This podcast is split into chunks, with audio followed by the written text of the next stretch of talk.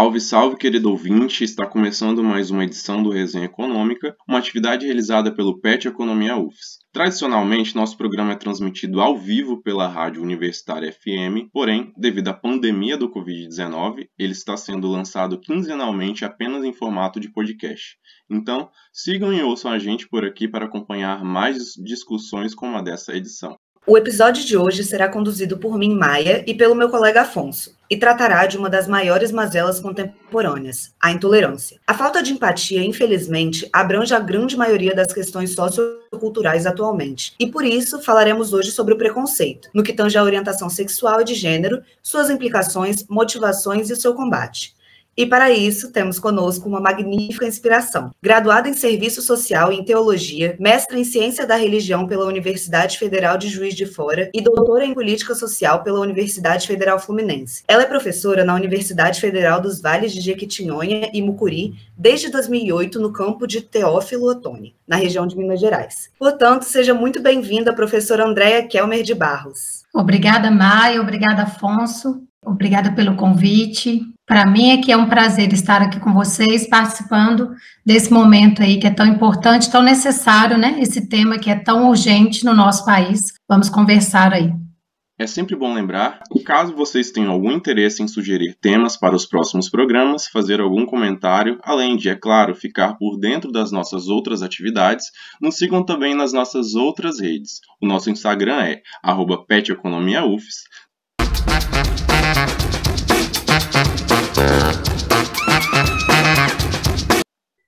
A tolerância é um ato de condescendência e compaixão que requer uma abrangência dos dois lados. A aceitação, que deveria ser interposta a todos os indivíduos, foi documentada pela Declaração Universal dos Direitos Humanos. Declaração esta que foi elaborada por representantes de diferentes origens jurídicas e culturais de diversas regiões do mundo. O documento foi proclamado pela Assembleia Geral das Nações Unidas em Paris em 10 de dezembro de 1948 como uma norma comum a ser alcançada por todos os povos e nações. Exemplo de tal afirmação está contido no primeiro artigo da Declaração, que diz, abre aspas, todas as pessoas nascem livres e iguais em dignidade e direitos. São dotadas de razão e consciência e devem agir em relação umas às outras com espírito de fraternidade. Fecha aspas.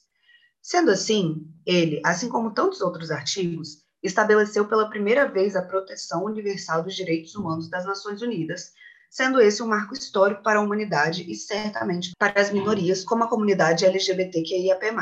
Os limites foram construídos através de diferentes contextos sociais, se moldando às necessidades de sua época, o que remete a uma noção de evolução que ocorre a cada geração. Por isso, visando compreender esse processo, em 1979, um jurista tcheco e primeiro secretário-geral do Instituto Internacional de Direitos Humanos, chamado Karel Vazak, criou uma classificação de gerações de direitos, a qual não possui pretensões científicas, mas ajuda a situar as diferentes categorias de direitos no contexto histórico em que surgiram. A base de sua teoria reitera os princípios da Revolução Francesa, os direitos à liberdade, igualdade e fraternidade, que apresentaram a possibilidade de um mundo melhor e mais respeitoso. Contudo, apesar desses ideais, o que se seguiu à revolução foi um governo marcado pelo ódio, no qual se acendeu, o que fez com que os princípios que a motivaram estivessem longe de ser alcançados naquela França. Mesmo assim, num país marcado por um governo que se acendeu pelo discurso de ódio como o Brasil, é compreensível que esses princípios não sejam atingidos. Assim, os movimentos em favor das minorias, como é o caso da comunidade LGBT, tema de destaque desse nosso podcast,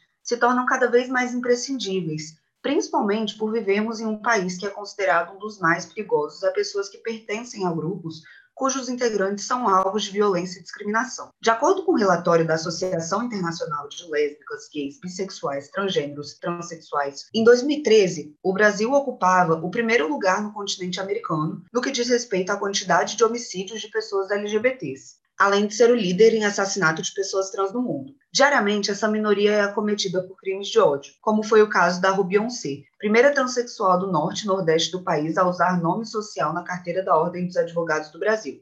A figura de resistência defendeu o caso de Roberta Nascimento, uma mulher trans, negra e em situação de rua, que teve no mês passado de junho 40% do corpo queimado por um adolescente transfóbico. Segundo a rede Trans Brasil, a cada 26 horas, aproximadamente, uma pessoa trans é assassinada no país, sendo que a expectativa de vida dessas pessoas não passa de 35 anos.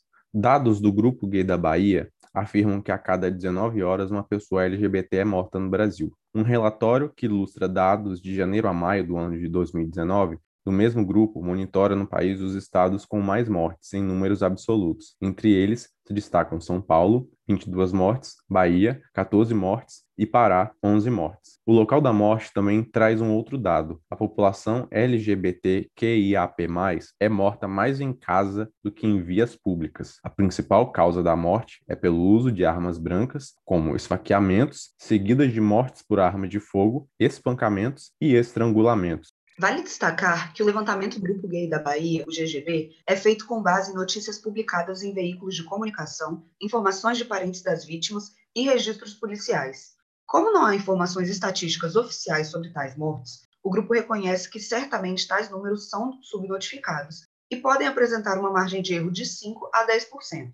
No entanto, ao nos encontrarmos em um país violento, as estatísticas oficiais não são precisas, devido à dependência das delegacias e secretarias de segurança pública de cada estado no recolhimento de informações de gênero e sexualidade de quem sofre crimes violentos para captar com precisão minorias ameaçadas. É natural, portanto, que iniciativas sem fins lucrativos realizem suas próprias pesquisas e que essas corram risco de ficarem defasadas. Logo, os dados divulgados pelo Fórum Brasileiro de Segurança Pública, que compõem informações dadas pela Secretaria de Segurança Pública, são fundamentais para gerar pressão nos estados, para que esses comecem a informar sobre a violência contra a população LGBTQIAP+. A título de exemplo, apenas em 2016 que se começou a verificar com confiabilidade o número de feminicídios.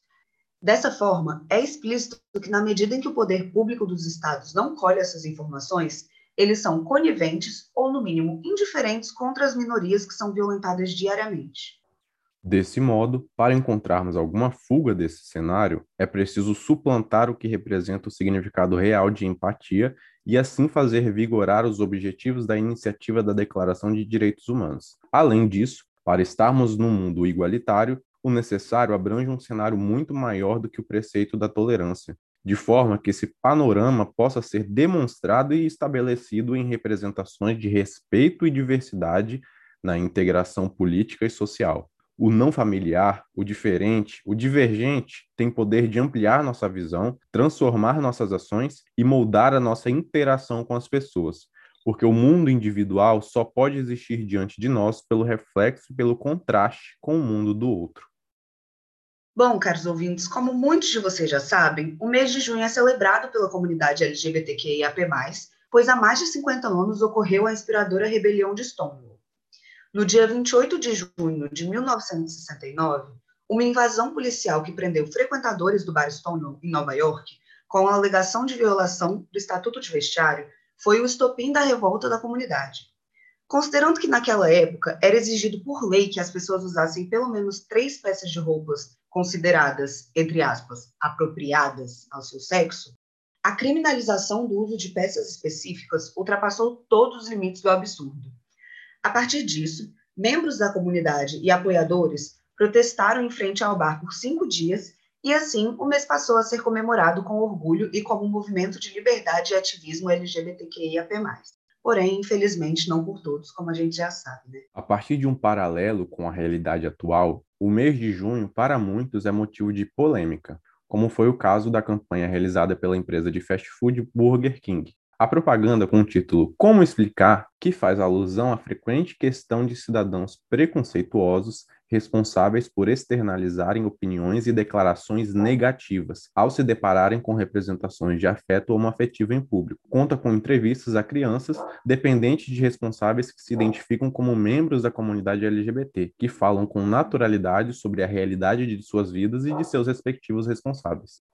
Mesmo após a própria empresa alegar, em entrevista ao UOL, que a campanha foi completamente pensada e voltada ao público adulto e que contou com a curadoria de especialistas em psicologia e de ONGs como a Mães pela Diversidade e a Apoio LGBT na produção, a propaganda gerou grande repercussão nas redes sociais a partir do momento em que declarações homofóbicas começaram a ser feitas. Pedidos de cancelamento da campanha e o boicote à empresa são apenas alguns exemplos. Fica claro, portanto, como a intolerância encontra brechas a todo tempo, até mesmo em momentos de despretensiosa celebração da diversidade. Os dados não mentem. De acordo com a Associação de Travestis e Transsexuais, o Brasil é classificado pelo 12º ano consecutivo como o país mais transfóbico do mundo. A rejeição familiar, a marginalização econômica, os altos níveis de desemprego e de informalidade e principalmente a impunidade para os atos violentos são os fatores que explicam a alta contínua nesses números ano após ano. É um ciclo sem fim. A sociedade marginaliza a comunidade LGBTQIAP+. As vítimas buscam fontes de renda alternativas para sobreviver, como na prostituição, e a intolerância só aumenta, uma vez que termos como travesti são ligados à promiscuidade. A soma dessa conjuntura desfavorável à pandemia da Covid-19 e o aumento da brutalidade policial pelo mundo faz desse ano um dos mais violentos para uma população carente, uma vez que, segundo pesquisa feita pela BBC, em colaboração com o Fórum Brasileiro de Segurança Pública, mais de mil pessoas foram mortas pela polícia no estado de São Paulo e no Rio de Janeiro nos primeiros seis meses de 2020.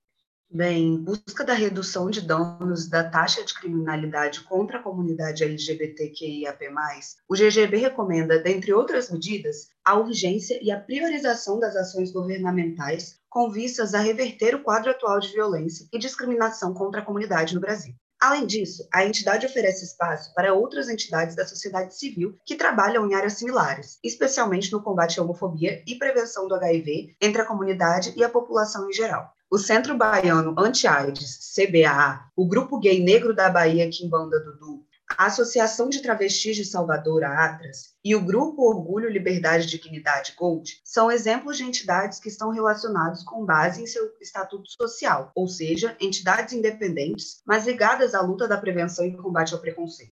Dois de seus objetivos são a introdução da educação sexual e de gênero todos os níveis escolares como pauta, a fim de ensinar e esclarecer os jovens da população em geral a respeito da responsabilidade particular de cada um e desmistificar ideias sem fundamento científico, de forma a respeitar os direitos humanos e a cidadania da população LGBTQIAP+, além da investigação e punição dos crimes LGBTfóbicos. Sendo assim, vale destacar também que outro fator de grande destaque no incentivo à LGBTfobia se encontra na crise política nacional, Discursos de ódio advindo dos altos escalões da administração pública refletem uma sociedade homofóbica ao ilustrar impunidades a partir de falas preconceituosas. O atual presidente da República, Jair Bolsonaro, é o exemplo claro da situação exposta. Haja vista que no meu tempo, estou com 58 anos de idade, não existia essa quantidade enorme de homossexuais como temos hoje em dia. E eles não querem igualdade, eles querem privilégios. Eles querem é, nos prender porque nós olhamos torto para ele. Nos prender porque nós não levantamos de uma mesa para tirarmos nossos filhos menores de idade de ver dois homens ou duas mulheres se beijando na nossa frente. Como se no restaurante fosse o local de fazer isso. Eles querem privilégios. Eles querem se impor com uma classe à parte. Não vão encontrar sossego. E eu tenho imunidade para falar que sou homofóbico, sim. Com muito orgulho, se é para defender as crianças nas escolas.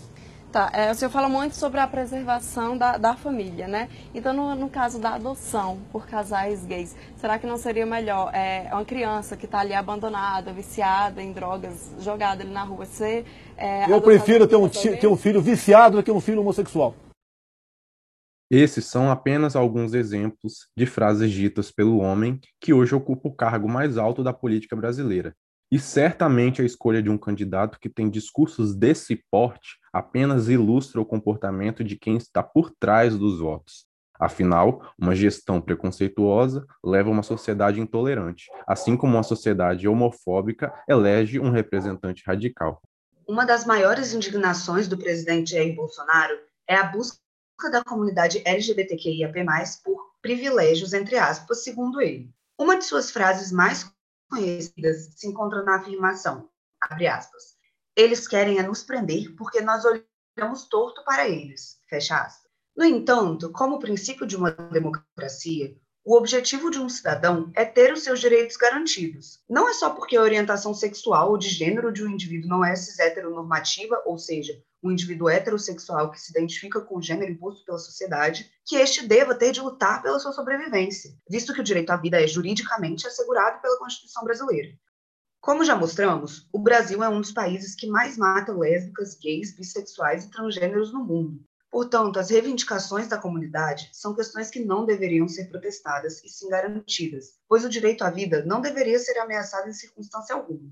Sendo assim, chamamos a professora Andréia aqui hoje como convidada para entendermos um pouco melhor sobre a origem desses preconceitos e até onde vai o limite da tolerância. Olá, professora, agradecemos imensamente a sua presença.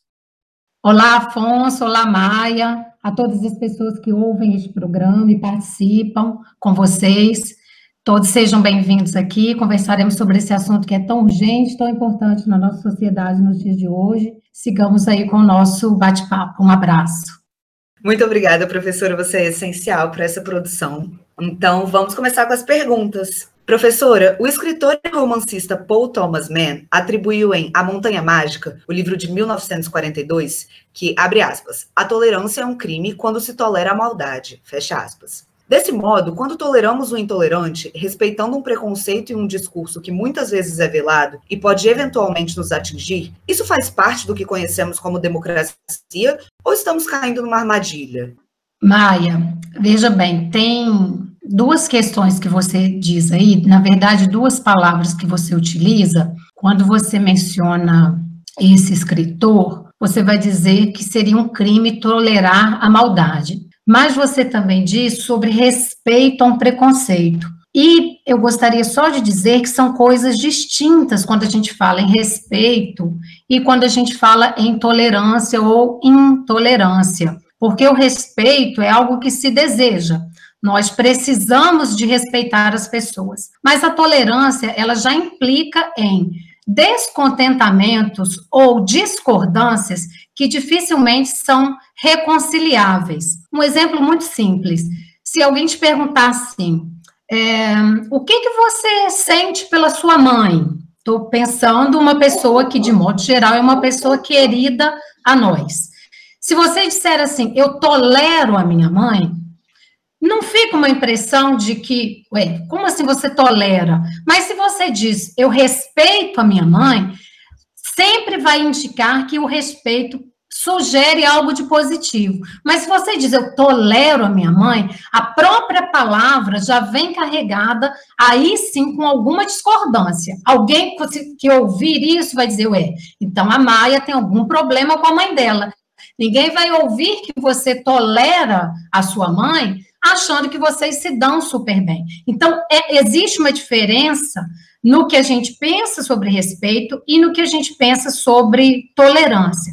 Então, é, respeitar também não é sinônimo de concordar, não é verdade? Não é porque eu estou dizendo que a gente tem que respeitar. Se a gente quiser viver em sociedade, o respeito tem que fazer parte dele. Inclusive, quando você me pergunta sobre democracia, não existe como nós termos um governo democrático sem o respeito. Há as diferenças. É claro que é isso que nós temos que respeitar. Ou seja, não é respeitar tanto o preconceito, mas a pessoa preconceituosa. Querendo ou não querendo, a contragosto que seja, é importante respeitar. Agora, é, o Norberto Bobbio tem um livro muito bom que vocês devem conhecer, que é A Era dos Direitos. Ele tem um capítulozinho que ele vai dizer sobre tolerância, onde ele diz assim, o que tolerar e o que não tolerar. Então, tem algumas questões que a gente tem, de fato, que ser intolerantes a ela. Por exemplo, desmatamento, tráfico de pessoas, é, é, assassinato de pessoas LGBTs. A gente tem que ser intolerante a isso. Então, nesse sentido, eu concordo com esse pensador que vocês citam. Se a gente for tolerante àquilo que é violento, aquilo que é assassinato, aquilo que é hediondo na nossa sociedade, de fato a gente está sendo conivente. E a, no, a, nossa própria justiça brasileira, se você é conivente com um crime, dependendo do crime do seu do julgamento, você pode inclusive ser condenado porque você foi conivente, porque você foi silencioso. Então, de fato, a própria justiça, em alguns casos, admite isso. Agora, eu não sei se a gente pode falar que é uma armadilha, sabe, Maia?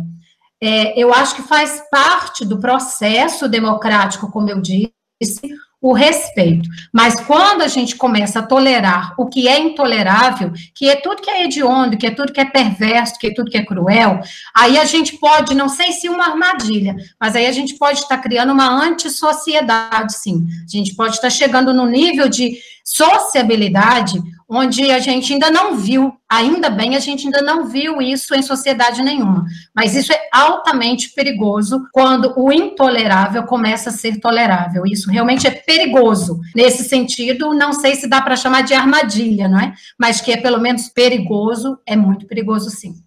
Você demonstrou em sua monografia, intitulada Percepções Femininas sobre a AIDS, que mulheres evangélicas acreditavam não haver homossexuais nas igrejas ao afirmarem que a promiscuidade não poderia existir em tal ambiente, em um paralelo com o ideal de que a imunodeficiência humana, o HIV, seria um vírus enviado por Deus como punição aos, entre aspas, comportamentos desviantes. Com esses paralelos, a senhora acredita que a religião possa influenciar no comportamento de intolerância social? O Afonso, eu acho o máximo vocês conseguirem descobrir o meu TCC. Para quem não conhece essa sigla, é o trabalho de conclusão de curso da minha graduação. É, nem eu tenho esse trabalho mais, isso tem uns 30 anos, né?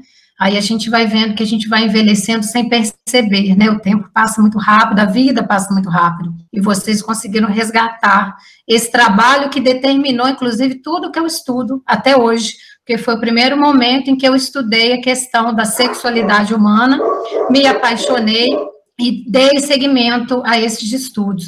E em relação à religião, a sua pergunta é se ela influencia na intolerância, não é isso a sua pergunta? Ela não só influencia, Afonso, mas ela é produtora da intolerância. E aí, é claro que no Ocidente a gente tem muito mais a presença do cristianismo é, no protestantismo, no catolicismo e no espiritismo. A gente tem pouquíssimas expressões de outras religiões, né, como budismo, islamismo e outras seitas também. Então, no cristianismo, que é o que nós temos é, maior contato com ele, nós crescemos geralmente em famílias cristãs.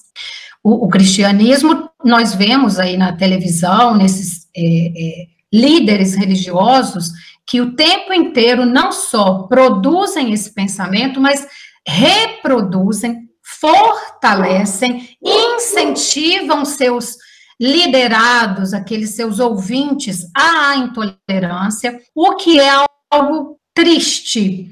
Eu não sei se a palavra triste é a melhor, mas ela é angustiante porque as lideranças religiosas são consideradas pessoas acima do homem comum por essas pessoas que o seguem. Então, a palavra dessas pessoas tem um peso enorme, um peso muito maior do que eu chegar lá e dizer: olha, não é bem assim, vamos refletir melhor. Não, mas o pastor disse, o padre disse, o líder disse. Então, a voz dele tem uma influência que outras vozes não têm. Então, isso é um risco muito grande porque eles sabem dessa influência, isso eu, eu, digo que é um risco social muito grande, porque você está criando, de fato, um exército, porque nós temos um país religioso, né, o Antônio Flávio Perucci estuda isso, quer dizer, nós estamos acima dos 90% com a população que declara religião, então eles influenciam de forma geral negativamente, quanto mais fundamentalista,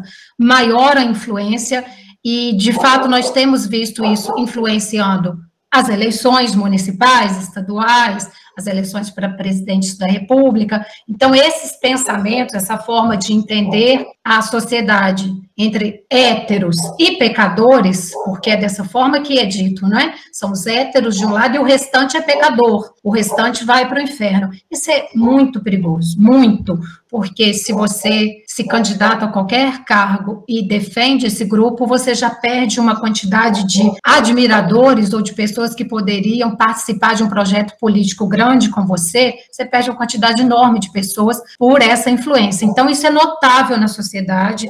É, a todo momento nós podemos ver, eu citei a, a, política porque é um momento onde isso aparece na mídia, onde nós podemos visualizar claramente, nós que muitas vezes não frequentamos igreja, podemos ver o reflexo do que está sendo dito ali nas eleições. Eu só estou citando a política porque é um momento onde isso aparece muito claramente. Peso dessas influências. É um peso que diz: se você defende, por exemplo, que homossexuais não vão para o inferno, está perdendo aí a possibilidade, inclusive, do diálogo, que é pior ainda, porque quanto mais fundamentalista, menor a abertura para o diálogo. Então, isso é um assunto amplo que a gente poderia falar várias outras coisas, mas eu encerro por aqui exatamente pelo tempo. Mas é bem por aí, influencia e cria essa intolerância.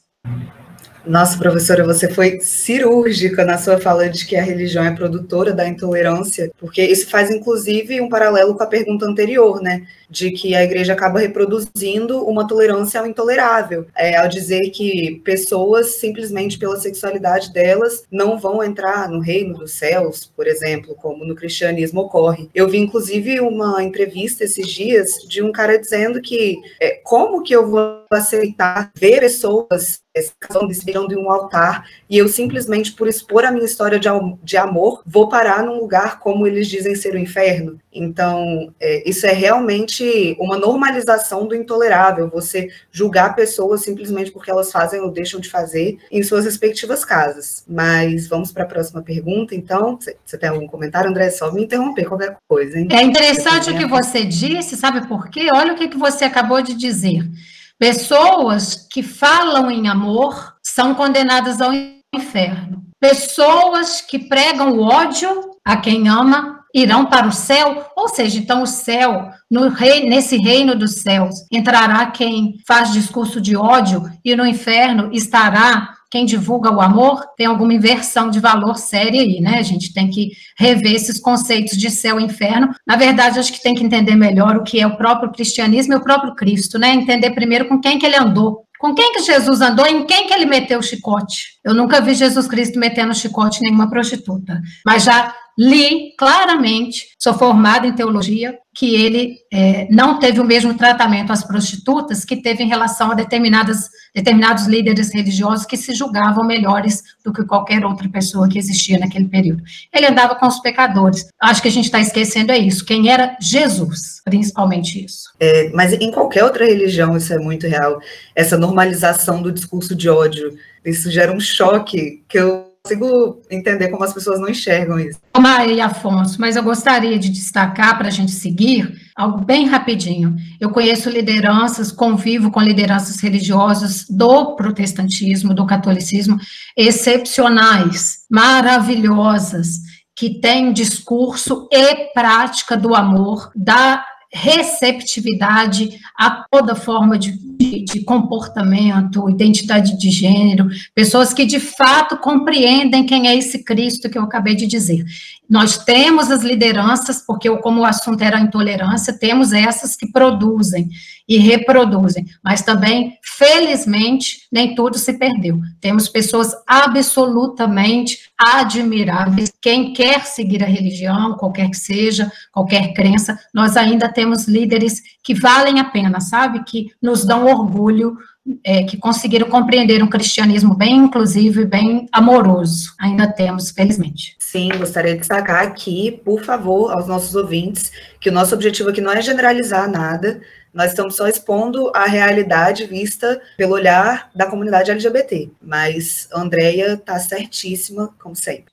Ainda no mês de representatividade LGBTQIAP+, o governador do Rio Grande do Sul assumiu a sua homossexualidade, dizendo ser um governador gay e não um gay governador, entre aspas. O discurso tomou uma proporção ainda maior quando o presidente Jair Bolsonaro se pronunciou dizendo que, abre aspas, Ninguém tem nada contra a vida particular de ninguém. Agora, querer impor o seu costume, o seu comportamento para os outros, não. Fecha aspas. Ainda em seu mandato de deputado, também afirmou que preferia um filho morto do que um filho gay. Na sua opinião, professora, por que esse sentimento ainda permeia a sociedade? Quais os impactos que um representante da nação causa ao reproduzir discursos tão preconceituosos e ignorantes? Ô Maia, É, a, sua, a, primeira parte da sua pergunta vai dizer é, por que, isso permeia a sociedade. Ou seja, porque a sociedade é assim. Na verdade, acho que é importante dizer que você é a sociedade, o Afonso é a sociedade, eu sou a sociedade, todas as pessoas que nos ouvem também são. Então, é claro que as, quando a gente diz a sociedade, é a mesma coisa que dizer a religião, os religiosos, como estávamos dizendo anteriormente. Há que se distinguir as coisas. Existem pessoas numa sociedade que são, têm, que partilham desses discursos do atual presidente da República. Não só na questão LGBT, mas na questão indígena, na questão de raça, na questão da, de mulheres.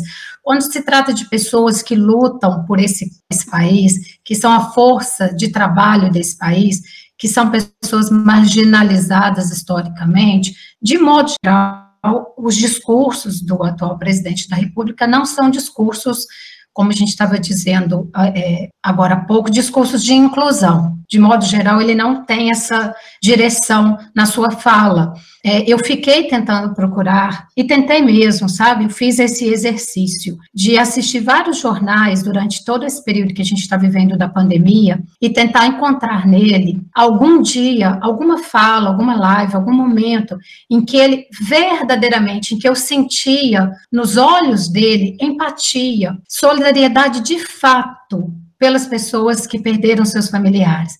Eu, eu, aí eu estou sendo, né, falando de algo bem particular. Eu não consegui encontrar isso, sabe? Não encont consegui encontrar em nenhuma fala. Acompanhei vários momentos. Nenhuma fala dele que tivesse é, tentando se colocar ao lado daquelas pessoas que perderam pais, mães. Agora nas Olimpíadas a gente está vendo algumas pessoas que estão vencendo alguns campeonatos e estão é, homenageando seus pais, seus irmãos, pessoas queridas que morreram. Então, eu não quero que a gente fale deste atual presidente e pense que isso é o discurso da sociedade. Inclusive, eu quero muito acreditar que não é, sabe? Que não é. Que esse é um discurso de uma minoria. Quando eu vejo que as pesquisas vão mostrando que cada vez o apoio ele vem se reduzindo, é, estatisticamente se reduzindo, percentualmente se tornando cada vez menor, isso vai me dando esperança, sabe? Vai me mostrando que cada vez menos pessoas estão envolvidas com essa forma de discurso.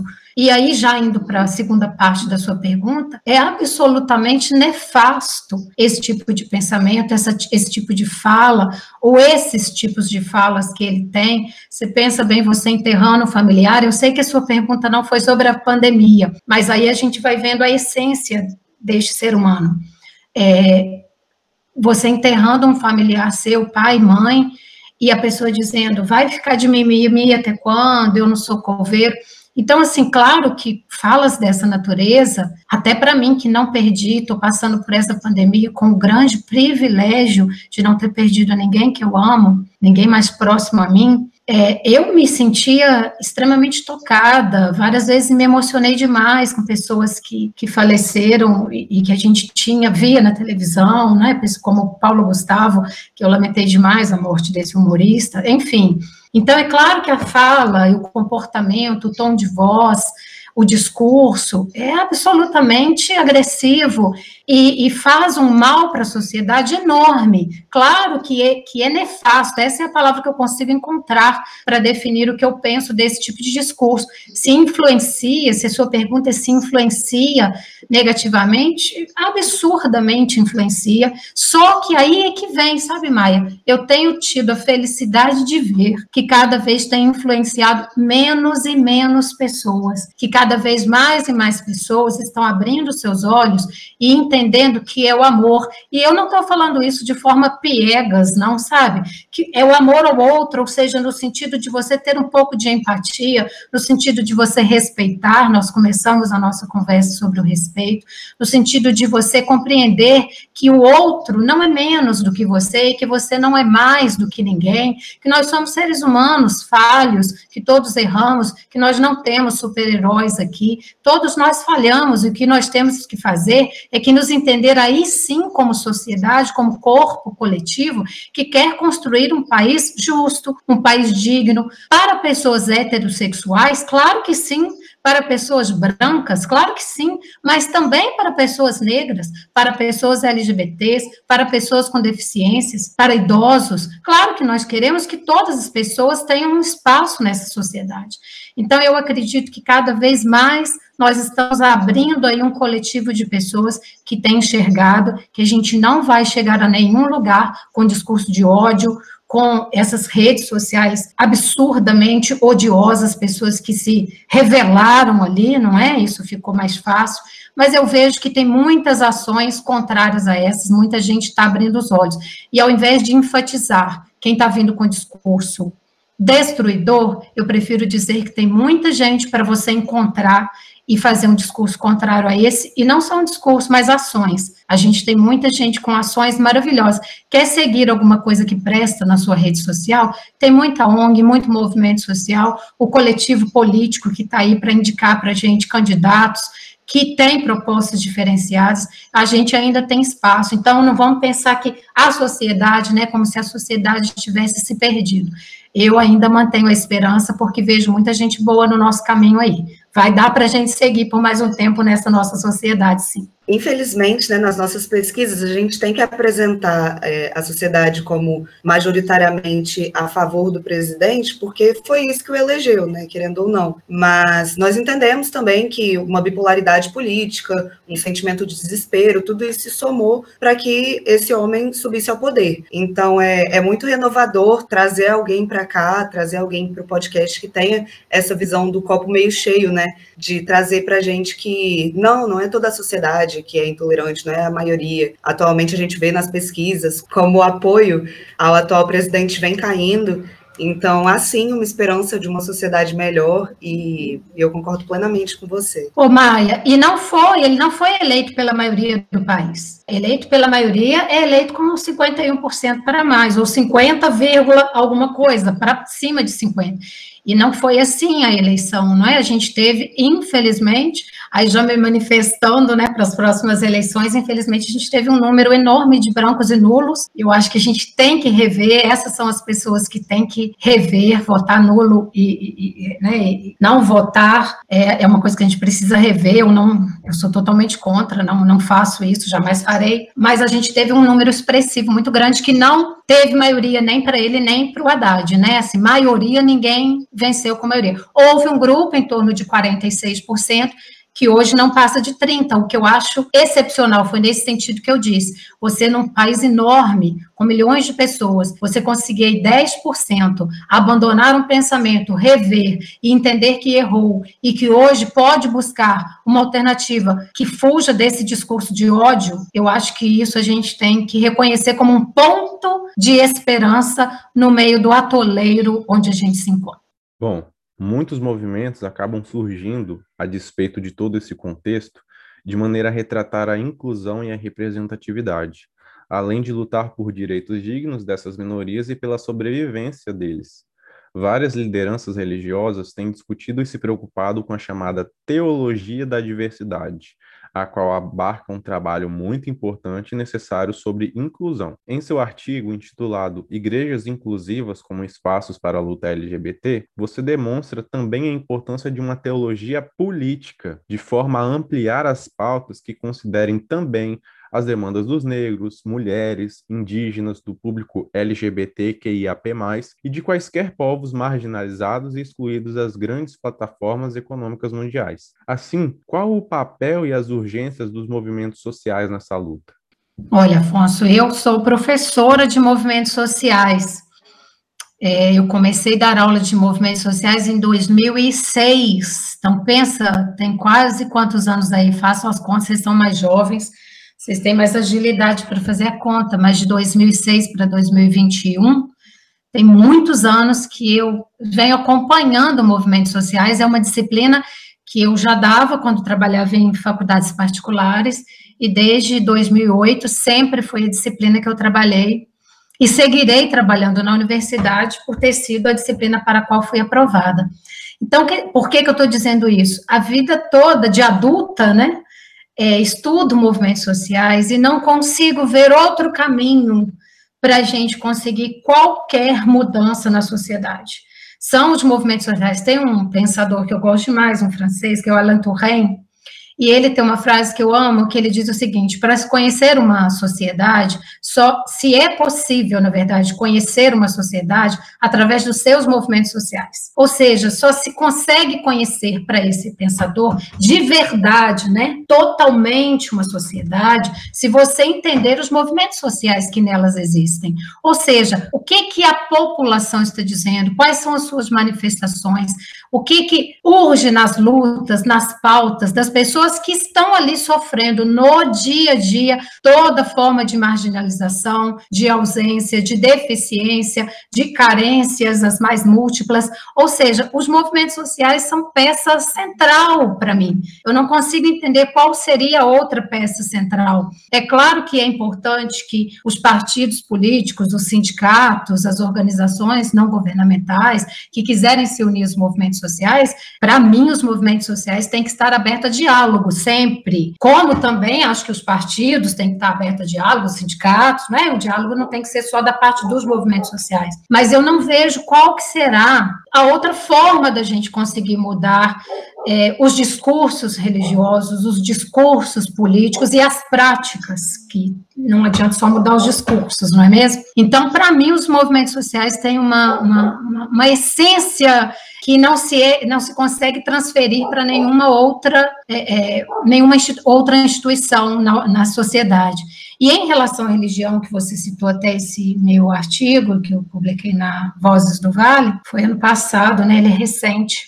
É, nós tivemos, eu não sei se, se, se, todo mundo que nos ouve conhece, mas pelo menos de ouvir falar, nós tivemos um momento histórico na nossa sociedade, na nossa América Latina, nossa amada América Latina, nós tivemos a teologia da libertação, com lideranças religiosas fantásticas, né, que no Brasil nós temos, ainda temos algumas dessas lideranças vivas, né, como Leonardo Boff, Frei Beto, Rubem Alves nos deixou recentemente, né, nós tivemos aí Samuel Ruiz, Camilo Torres, quer dizer, tivemos tantos líderes, tantas pessoas que no campo da religião se uniram a movimentos sociais, se uniram às pessoas, de fato, se você sentar para ouvir, vão te dizer do que é que seu país precisa. E ali tem uma voz de sabedoria, e acho que por isso que nesse governo é, nós temos educadores, né, Paulo Freire e, e, e tantos outros, que não são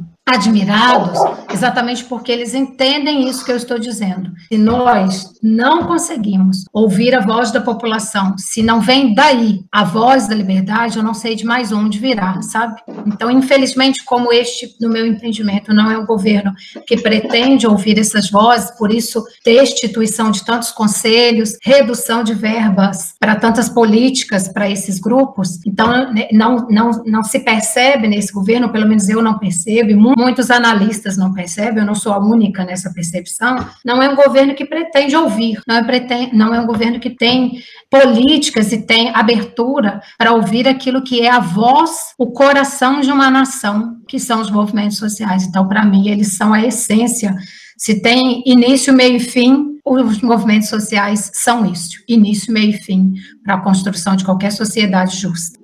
Sim, um governo com falta de empatia é um governo cruel, né? Mas, seguindo para a próxima pergunta. Bom, professora, com todos os paralelos mostrados e a realidade socioeconômica e política atual, o cenário demonstra que viver no Brasil já é, por si só, um ato de resistência. Mesmo assim, com os representantes em Brasília, vemos que o cenário e a política partidária ainda têm a imagem retratada por uma classe social específica e representada pelo homem branco heterossexual e cisgênero. Você acha, professora, que os atos políticos realizados pelas classes marginalizadas, com destaque para o público LGBTQIAP+, representam uma ameaça ao espaço dessas figuras públicas? Maia, são as próprias pessoas LGBTs que dizem que sim. Muito mais do que uma percepção minha, que estou no grupo das pessoas heterossexuais e consigo perceber isso, mas todas as lideranças, todas as pessoas LGBTs com quem converso, sabem que sim, que são uma ameaça constante. E quer saber? Ai, que bom! Que bom que elas ameaçam, que bom que alguém ameaça uma parte da população que é totalmente LGBT-fóbica, que é racista, que é preconceituosa, que se tiver que fazer políticas e aprovar políticas que destituam, que afastem essas pessoas do universo político, assim o farão. Então eu acho ótimo que elas sirvam ali de ameaça e quero mais é que elas ameacem, quero mais é que elas se encorajem. Eu acho maravilhoso quando eu percebo que pessoas LGBTs entraram para o campo político. Uma vez eu ouvi uma pessoa dizer assim: ah, mas elas entram para o universo político e não conseguem fazer nada, porque não há espaço. Mas se a gente pensa assim, aí o que, qual é o caminho então? Então o caminho é abandonar, não entrar, não participar, não lutar. Olha o que, que vai acontecer conosco se a gente não tiver representatividade. Pensa se as mulheres lá no passado tivessem pensado assim: ah, não, mas aí os homens não vão nos dar espaço, os homens não vão deixar a gente falar. Olha como que vem crescendo o número de mulheres e olha como que as mulheres têm feito diferença na luta pelos direitos das mulheres. Olha o quanto que nós avançamos. Claro, não estou dizendo que nós somos exemplo, mas a gente pode pensar a participação das mulheres da mesma forma como a participação hoje LGBT é uma participação inicial, é uma participação embrionária, como foi há um tempo atrás a participação de mulheres, mas avançar nessa luta e ameaçar é mudar para melhor a sociedade, é tornar a política uma política muito mais aberta ao diálogo e a diferença. Você não pode construir política por uma só voz, por um só tom, por uma só forma de ver o mundo. Que política é essa? Ela certamente se tornará autoritária, ela certamente se fechará às diferenças, tornará o mundo menor, um mundo pequeno, um mundo que não cabe a ninguém além daquele próprio grupinho. E não é num país desse que nós queremos viver, e não é num país desse que os LGBTs precisam viver, porque os LGBTs estão sendo assassinados todos os dias violentados constantemente. Então, eles precisam de estar, suas vozes têm que ser ouvidas, e o espaço político é um dos lugares onde elas precisam entrar. Então, ameaçam, e que bom que ameaçam, e eu quero mais é que elas estejam lá para ameaçar pelo tempo que for necessário para a gente conseguir ver mudanças e eu estou esperançosa o tempo inteiro aqui na nossa conversa, né? Acredito também na força LGBT. Sempre disse isso, Maia. Para mim, a força LGBT é muito maior que a força desse governo que aí está. A força LGBT é uma força mundial. E ninguém pode barrar a força LGBT. Então, se tem que ser por ameaça, que seja, que seja. Mas que tem que se tornar presente a cada dia mais, com certeza que sim creio que seja, seja válido para todas as minorias essa questão, né? A união faz a força. Obrigada pela resposta perfeita, professora. Até porque, para mim, minoria é esse grupo que está aí na política, uma minoria de pessoas, sabe? Uma minoria que não tem mais representatividade entre os movimentos sociais. Para mim, se a gente vai falar de minoria, minoria é esse pessoal que está aí na política cis, hétero, homens, é, arcaicos, retrógrados. Esse povo é que é a minoria. A população brasileira é a enorme maioria. LGBT é maioria no mundo inteiro, né? Então, o conceito de minoria, quem criou agora, eu acho que a gente tem que pensar que minoria é esse povinho aí, que está falando num discurso cada vez mais vazio para o seu próprio umbigo e que não convence mais boa parte da sociedade, felizmente. Então, nós já somos maioria, na verdade, sempre fomos, né, Maia? Numericamente, sempre fomos maioria. E as nossas lutas têm mostrado que essas pessoas, cada vez mais, têm tido um espaço menor, esse grupinho que você citou, esse grupinho político. Eles é que são hoje a minoria, exatamente porque estão sendo ameaçadas.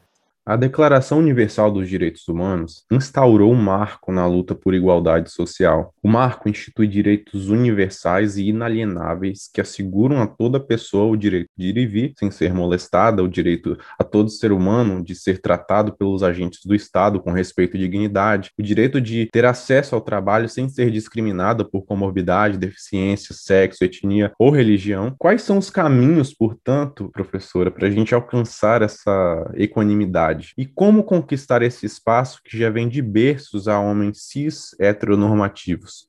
O Afonso, na verdade, essa pergunta tem tudo a ver com o que eu disse até agora.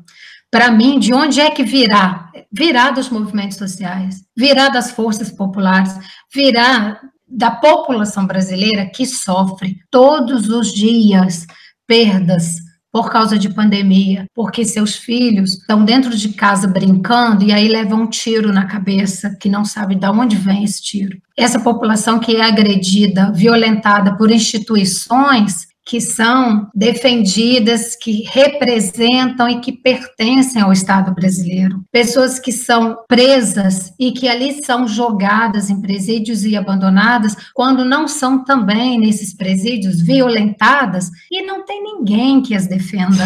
Quem é que vai olhar para essas pessoas? Eu ouvi uma liderança indígena, eu participei de um evento há um tempo atrás, e nós que somos mulheres sempre tememos o estupro. Toda mulher, toda mulher. E agora eu estou chegando nos 50 anos de idade e eu pensei assim, gente, agora que eu estou envelhecendo, pode ser que o medo do estupro diminua. Ele não diminui. E eu me perguntei por que, que eu ainda tenho medo de ser estuprada na minha idade, sabe? Porque a gente sabe que eu não sou mais o público prioritário, né, para um estupro.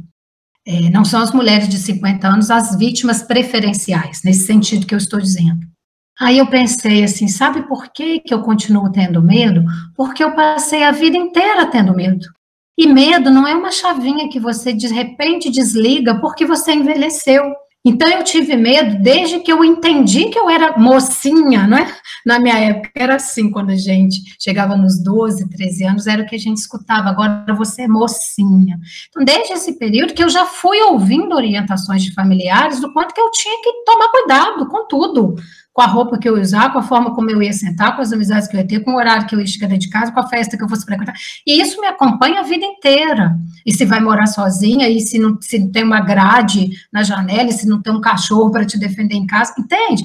Sempre coisas que eu ouvi a minha vida inteira por ser mulher e por correr o risco de uma hora ou outra ser estuprada. Um, um, um homem pode ter medo de que um ladrão invada a sua casa e de, ah, vai roubar meu notebook, vai roubar minha televisão. A mulher mulher, o primeiro medo dela, nossa, se eu estiver aqui, ele me atacar. Esse é o primeiro medo da mulher. Não é o medo né, da televisão, né, como algumas outras pessoas podem dizer. Esse é um exemplo que eu estou dando só para que se entenda como que essas questões não desaparecem. E essas pessoas que vivem o medo, o medo da violência, uma pessoa que vivenciou e teve um filho que foi baleado na cabeça e não se, não se não se sabe, eu estou dizendo não se sabe, mas eu não queria dizer assim, mas para me conter, vou dizer assim, não se sabe de onde vem esse tiro. Quando que essa mulher não vai ter mais medo de que o próximo filho dela seja baleado? Olha o que, que essa mulher tem a nos ensinar, a nos dizer. Eu estava contando da questão da liderança indígena e voltei, quase me perdi, mas me lembrei de onde eu estava. É, essa liderança indígena estava dizendo, me contando assim, que alguns fazendeiros estavam reclamando que as mulheres indígenas estavam recusando trabalho. Ah, tá vendo, indígena? É vagabundo, não gosta de trabalhar mesmo, a gente oferece que é vida mansa, quer ficar na rede, né, aqueles imaginários absurdos sobre populações indígenas, enfim. E aí ele, ele deu uma resposta tão interessante para essa questão, ele disse assim, sabe por que, que as nossas mulheres não estão aceitando esses empregos? Porque o caminho que elas têm que percorrer para chegar até essas fazendas é uma caminhada de duas, três horas e elas estavam sendo agredidas fisicamente no caminho. Algumas foram estupradas nesse caminho. Quem defende essa mulher indígena? Então, elas não querem mais sair de casa, elas ficaram com medo. E eu pensei assim, gente, eu aqui, na minha casa, que eu posso chamar a polícia a qualquer momento, classe média, quer dizer, eu já estou num grupo que tem um determinado privilégio, eu tenho medo, eu não sei se eu vou ser protegida, se eu chegar numa delegacia onde eu tiver só policiais homens, eu vou ser compreendida? Ou, eu, ou eles vão me perguntar que roupa que eu estava usando? Agora, imagina uma indígena, qual é a defesa? Quem que essa mulher vai procurar? Então, olha como isso é grave. Essas pessoas, gente, que têm a experiência, essas pessoas que têm a vivência, essas pessoas que têm a dor, elas é que têm que ser ouvidas. Então, se a pergunta é de onde vem, Vem daí, sabe, Maia? Vem daí, sabe, Afonso? Vem dessas vozes que sofrem e que sabem no seu dia a dia o que é este Brasil, o, do que é que nós precisamos como política pública. Então, vem daí. Professora, há um trecho do poeta Rubem Alves extremamente condizente com o tema e com a realidade contemporânea que vivemos, que diz assim, abre aspas, eu, diferente, sotaque ridículo, gaguejando de vergonha, pobre, entre eles eu não passava de um patinho feio que os outros se compraziam em bicar. Conheci então a solidão, a solidão de ser diferente, e sofri muito, e nem sequer me atrevi a compartilhar com meus pais esse meu sofrimento. Seria inútil, eles não compreenderiam. E mesmo que compreendessem, eles nada podiam fazer. Assim, tive de sofrer a minha solidão duas vezes sozinho mas foi nela que se formou aquele que sou hoje. Fecha Por isso, Andréia, queríamos perguntar, por que é tão desafiante viver numa sociedade que se mostra tão indiferente ao sofrimento do próximo? Por que muitos Rubens passam a sofrer a solidão de serem diferentes sozinhos? Qual a sua mensagem e qual a sua esperança a respeito? Tem um monte de pergunta aí, né? Eu vou tentar ir. Bom, primeiro, eu amo Rubem Alves, sempre amei. Que bom que vocês mencionaram. Vocês tinham tantas pessoas para mencionar, é, e talvez vocês não soubessem. Não sei se o estudo de vocês sobre a minha pessoa conseguiu chegar na compreensão de que eu sou apaixonada nele. Você já sabia disso quando pensou em citá-lo, Maia? Desde o início. Ah, você já tinha conhecimento, então não foi só uma coincidência porque de fato eu amo, sabe? É, quando ele faleceu, é uma daquelas mortes que a gente é, lamenta, né? Se a pessoa, não interessa, ela tem 50 ou 150 anos, a gente não quer que a pessoa parta. Eu fui recentemente a Juiz de Fora, que é a minha cidade natal, teve um, um, um evento de homenagem ao Rubem Alves, eu participei do evento, maravilhoso. É, e teve uma época da minha vida que eu brincava com uma amiga que gosta demais do Rubem Alves, e a gente falava assim: olha, se não gosta do Rubem Alves, não serve para ser meu amigo. A gente até brincava, isso era aquela condição né, que a gente põe para fazer amizade. É, gosta do Rubem Alves? Se falar nem sei quem é, a gente já falava então, tchau, né? Mas era uma brincadeira, claro, mas isso é para mostrar o quanto que eu sempre fui apaixonada em tudo que ele escreve, gosto demais. E conheço é, muitas falas dele, estive pessoalmente com eles, com ele em muitos eventos, tenho fotos aqui em casa, em quadros, um monte de livro autografado. Era daquelas tietes, assim, né? O Rubem Alves, de fato, várias, em várias situações, em várias entrevistas, em várias conversas, ele menciona essa fase de solidão solidão que ele viveu, que durou mais até a adolescência, né? Essa fase dele não acompanhou assim a vida toda. E ele se saiu, inclusive, muito bem com tudo isso, né? O que eu fico pensando, quando eu vejo vocês dizerem, né, sobre a solidão, quantas pessoas que não tiveram a felicidade que o Rubem Alves teve de poder sair desse momento, de poder encontrar o que ele encontrou de conseguir construir o que ele construiu. Porque muitas pessoas não têm só isso que vocês mencionam nesse trechinho dele. A solidão de não encontrar ouvidos. Não é esse trechinho que vocês mencionam, diz isso, ele não achou ouvidos. Tem gente que, além de não encontrar ouvidos, encontra tapas, violências, palavras muito duras, violência moral, encontra ódio, rejeição, e essas coisas vão se acumulando e acabam se tornando insuperáveis, insuperáveis. Então aí, de novo, eu vou dizer uma coisa que já disse, não é que é, nós, nós temos assim uma sociedade onde as pessoas são indiferentes ao sofrimento do outro. Eu sempre gosto de dizer isso.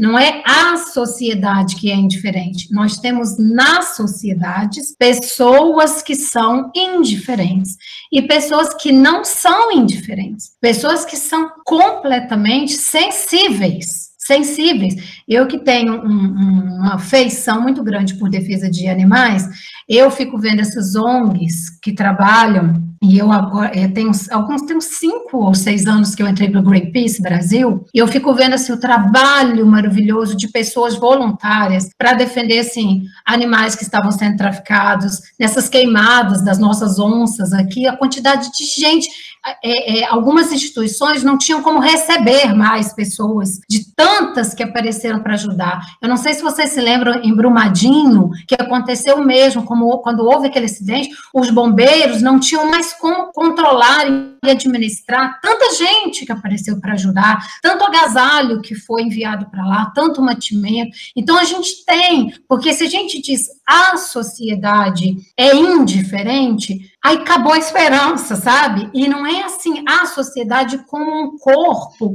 que se perdeu, não é? Porque dizer que ela se tornou indiferente se perdeu. E nós temos muita gente que não é indiferente ainda. E eu acho assim que se tem uma voz de esperança, como você me pergunta no final, eu já disse muito sobre os movimentos sociais, sobre as lutas populares, sobre quem é que tem que ser ouvido, então eu não vou repetir. Mas tem uma coisa que eu acredito, gente, que é assim: existe a diferença, ou melhor dizendo, existem dois tipos de pessoas é, dentro desse grupo que sofre de solidão, de abandono, né? Já que esse é o tema dessa pergunta. Pessoas que não são ouvidas, que são violentadas de várias formas. Vai ter aquela pessoa que vai se colocar como vítima, e essa pessoa, se entendendo como vítima ao longo dos anos, ela realmente pode se tornar menor na sua alma, ela pode não perceber o potencial que ela tem em si, ela pode fazer do seu sofrimento aquilo que move a sua vida e isso se tornar cada vez maior. Essa é a pessoa que se torna a vítima. Mas tem a outra que é a sobrevivente. É, nesses casos de famílias que perdem pessoas, eu, eu vejo muita gente, já acompanhei também, muita gente que perdeu adolescentes que foram assim sequestradas, estupradas e mortas, pais e mães. Quantas mães e pais que entraram para grupos que hoje atuam na área de encontrar pessoas desaparecidas ou pessoas que foram mortas, sequestradas e mortas, filhas que foram violentamente estupradas e, e, assassinadas, né? Porque nem é morta, né? É assassinada. Eu aprendi a falar assassinada com a ANTRA, né? Que é a Associação Nacional das Travestis e Transsexuais. Elas não falam as travestis foram mortas, foram assassinadas. Isso eu aprendi com elas. É assassinato, não é morte, né? Então, esses pais e mães entraram em instituições, e quando você ouve esses pais e mães, e tias e irmãos, né, conversando, eles têm muito esse discurso. Foi com essas pessoas que eu comecei a aprender isso, sabe? Nós não queríamos ser as vítimas. E também existem nessas organizações mulheres que conseguiram sobreviver a estupradores, sobreviver a sequestros, sobreviver a assaltos horrorosos. E essas pessoas dizem: olha, se eu continuasse me vendo só como a vítima, eu ia me fechar num mundo solitário, quer dizer, a solidão que já existia, ela ia se tornar tão maior que eu ia explodir dentro de mim mesma. Então, elas, elas é que dizem isso, sabe? Nem sou eu. Essa é a voz dessas pessoas que vivem esses processos de dor, de várias dores. Eu decidi que eu seria sobrevivente. E aí sim, quando ela se posiciona como sobrevivente, o que, que ela está dizendo? Eu encontrei em mim, eu quero expandir. Eu não quero me reduzir na dor. Eu quero expandir o meu potencial de ajudar outros que estão vivendo dores como a minha. E a minha experiência, a minha dor e o meu sofrimento pode contribuir com o outro. Então, é claro que isso vai se dar muitas vezes num nível menor, micro, social, mas para os macros sociais, a gente tem os movimentos sociais, a gente tem partidos, sindicatos, ONGs, a gente tem o macro social.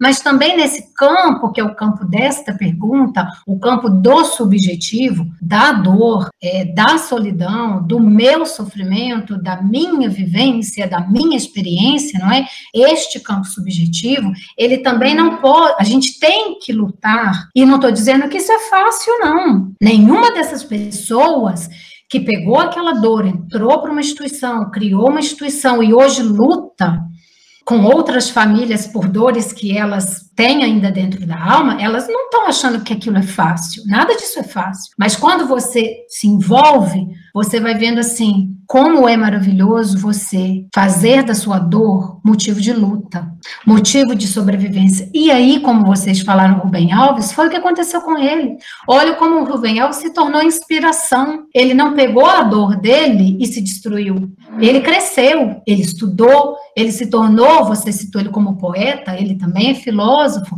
ele fez psicologia, ele se tornou um professor e era um pastor que criou uma igreja que é a Presbiteriana Unida, após ter sido expulso, né? Eles não falam expulsos, eu aqui uso essa palavra, porque ela é a palavra que eu entendo a mais correta, de um sistema religioso que não aceitava mais, porque, inclusive, dentro daquilo que eu falei da teologia da libertação, tomou um posicionamento de defender as pessoas que eram vítimas daquele sistema ditatorial.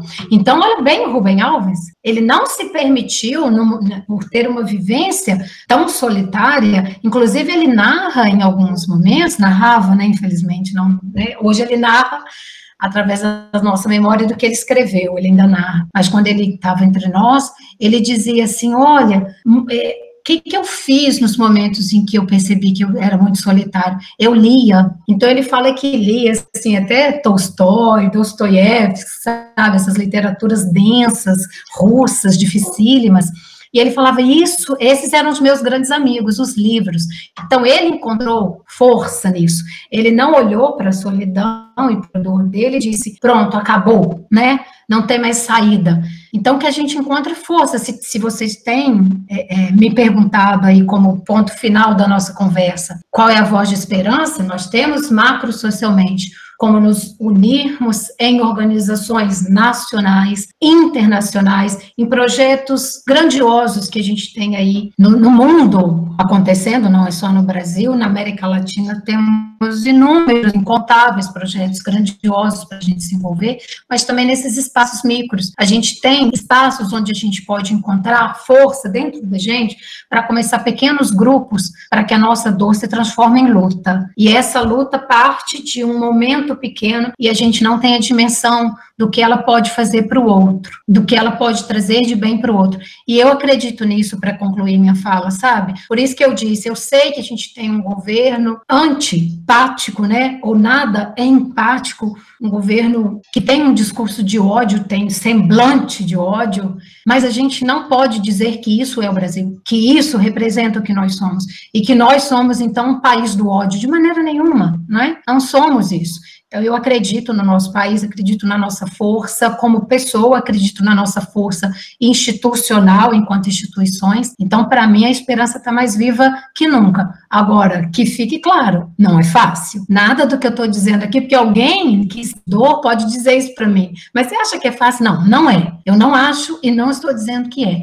Mas eu estou dizendo que é possível. Eu estou dizendo que tem muita gente que faz. Então é possível, tem muita gente que já provou que é possível. Então eu acho que fica aí no campo macro e no campo micro a gente tem possibilidade de fazer sempre mais, sempre mais do que o que a gente vem fazendo. Sim, é muito importante a gente não normalizar essa dor, né? Não dizer que para a gente crescer na vida a gente precisa passar por sofrimento. Não, isso não deveria existir, é, esse sofrimento exacerbado por é, comunidades. Mas a partir do momento que ele existe, nós temos que, que realmente enfrentar com otimismo, assim como a Andrea falou. Não poderia concordar mais com sua fala, professora. Ô, Maia, e tem uma questão também que eu acho que é importante, eu tenho visto vários psiquiatras mencionando isso tem uma parcelinha, e aí eu digo parcelinha porque eu acho que é um grupo pequeno na nossa sociedade, que também almeja uma vida totalmente sem dor, sem sofrimento.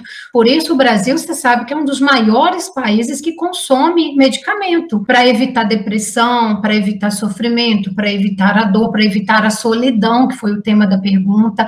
Isso, gente, viver é, e não ter a vergonha de ser feliz, cantar e sonhar e tudo mais que a música nos diz. Mas a, a vida não é só o momento de alegria e de prazer para ninguém que não, existe.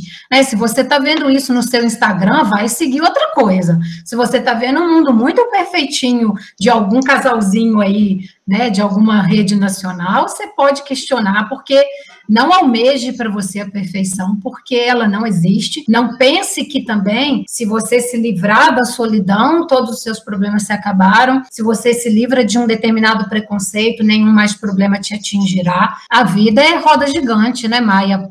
Né, uma hora você está lá em cima, outra hora você está no meio, outra hora você está lá embaixo, e vai subindo de novo e vai descendo de novo até a roda parar. Não tem como a gente também pensar que vai existir um momento da vida em que plenamente estaremos numa paz eterna no mundo de seres humanos que somos tão complexos, tão difíceis, tão enjoados, tão chatos, não é tão complicados. Muitas vezes a gente não aguenta nem a gente mesmo, não é, Maia? Às vezes a gente fala, nossa, como é que eu pude ser tão idiota, né? Como é que eu pude cometer um erro tão de novo, não é? A gente não fala assim como espelho de novo, como é que eu pude? Então isso é ser ser humano.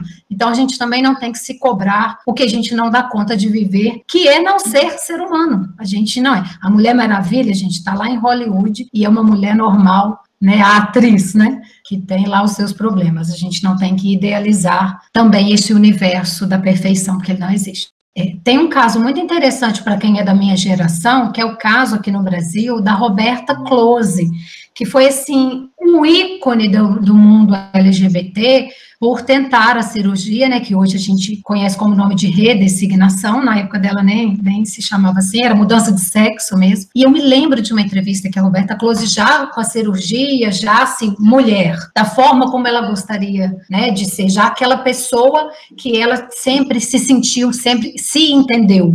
Aí, quando ela conseguiu materializar aquilo que ela sempre entendeu ser para si, eu me lembro de uma entrevista que ela deu, e aí a, repórter perguntou: então agora, Roberta Cruz, agora você chegou lá, né? Agora sim, agora está tudo bem. E eu me lembro da Roberta Close dizer assim: nunca vai estar tudo bem. Eu sempre vou ser marginalizada. Eu sempre vou sofrer preconceito. Um dia me reclamavam porque eu não tinha mama. Aí eu tive mama. Aí me reclamaram porque eu tinha um pênis. E hoje eu não tenho esse pênis. Aí me reclamaram porque eu não tenho útero. E aí depois porque eu não posso ser mãe. Quer dizer, nunca vai acabar. Nunca eu vou deixar de ser criticada. Nunca eu vou deixar de correr o risco de ser violentada. Isso nunca vai ter fim. Mas enquanto eu estiver viva, e ela é viva até hoje, né? Ela não mora mais conosco aqui no Brasil, mora na Europa, mas está viva até hoje. E ela diz: enquanto eu estiver viva, eu vou lutar. Enquanto eu estiver viva, eu serei resistência, né? Que é nesse sentido que eu disse para não ser a eterna vítima. É nesse sentido. Não que seja fácil, tem aí a Roberta Close para dizer isso para gente, né? Nada do que eu fizer vai ser suficiente, mas eu vou seguir, porque eu quero prosseguir, porque eu acredito que a luta é maior maior que o sofrimento, né? Que a vontade de lutar, a vontade de prosseguir tem que ser maior do que a dor. Então, eu acho que essas pessoas é que dizem isso para nós, sabe? Quem é quem está com sofrimento na alma é que vai dizer isso para gente. Então, que sirva para as pessoas que ouvem a gente e que possa servir de motivação, já que você me perguntou sobre esperança, que sirva para dar esperança para quem está pensando em desistir. É isso que as pessoas homofóbicas querem de você. Querem que você desista. Não dê esse presente para eles, não. Dê para eles o contrário. Dê a sua vida, o seu riso, dê a sua força. Que aí sim, vem me dar a mão aqui que a gente vai estar tá junto, né? A gente está esperando você. É isso.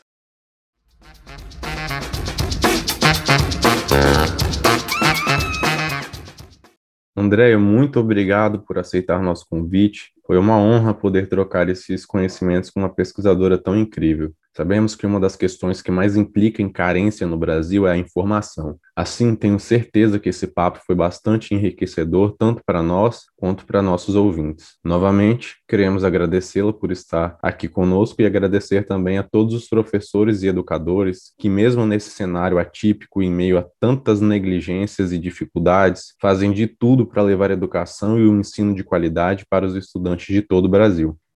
Ai, que bom ouvir alguém falar bem de professor. Muito obrigada, porque ainda tem nesse país quem admire a docência, né? Quem reconheça como é que é importante esse nosso trabalho, esse nosso ofício.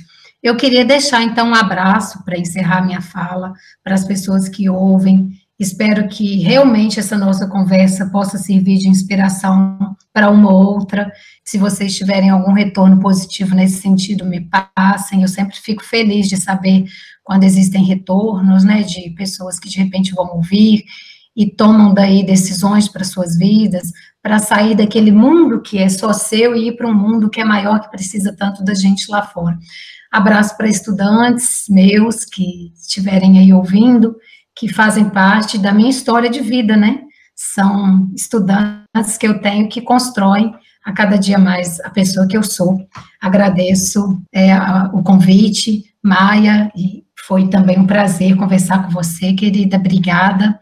Espero que o programa de vocês aí renda muitas temporadas, né, e que vocês brilhem aí, que tenham aí sucesso na vida de vocês. Vão me dando notícia aí que eu tô na torcida por vocês, tá bem? Então, um abraço para todo mundo.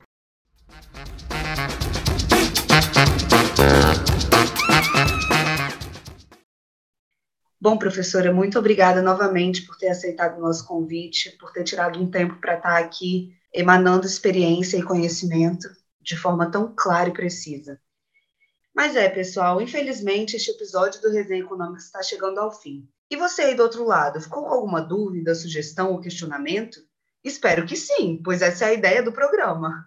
Caso vocês desejem sugerir algum convidado, convidada ou tema para os próximos podcasts, pode mandar um e-mail para a gente no peteconomiaufes.gmail.com. E fiquem à vontade também para acessar nossas atividades no site peteconomiaufes.wix.com/site. Sua participação é muito importante para nós. Aproveitem para nos seguirem no Instagram também, que é @peteconomiaufes, para ficarem por dentro de outras atividades do nosso grupo, como as resenhas escritas, os nossos seminários, o tema do próximo Resenha Econômica, dentre muitas outras coisas. O programa Resenha Econômica é uma atividade do PET Economia, o programa de educação tutorial do curso de Ciências Econômicas da UFES, em formato exclusivo de podcast por conta da paralisação das atividades presenciais na universidade. Tomem todos os cuidados necessários e, se for possível, evitem aglomerações e usem máscaras.